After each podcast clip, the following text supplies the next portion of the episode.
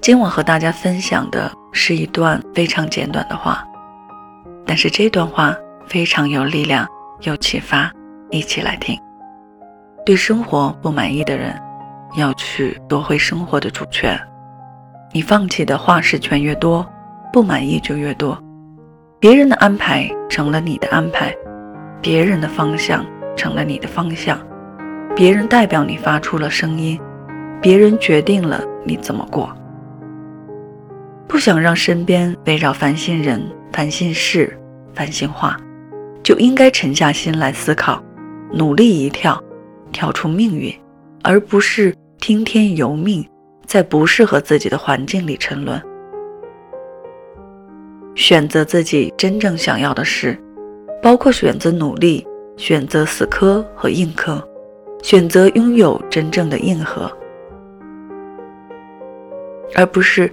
看上去谈笑风生，心里却抱怨连连。努力起来，并不会比坐在那里抱怨更辛苦。自己对自己负起责来。看上去很累，但心里却燃着一团火。你自己知道因果，就不会在无谓的事情里浪费，被无能的人牵绊，在低效区间里磨蹭。在不良情绪里面被折磨，你开始精挑细选，选择你的朋友，选择你的时间如何度过，选择你看的书，选择你的同伴。这些选择一定会经济你的实力，加强你和生活谈判的底气。一切要由你自己来决定。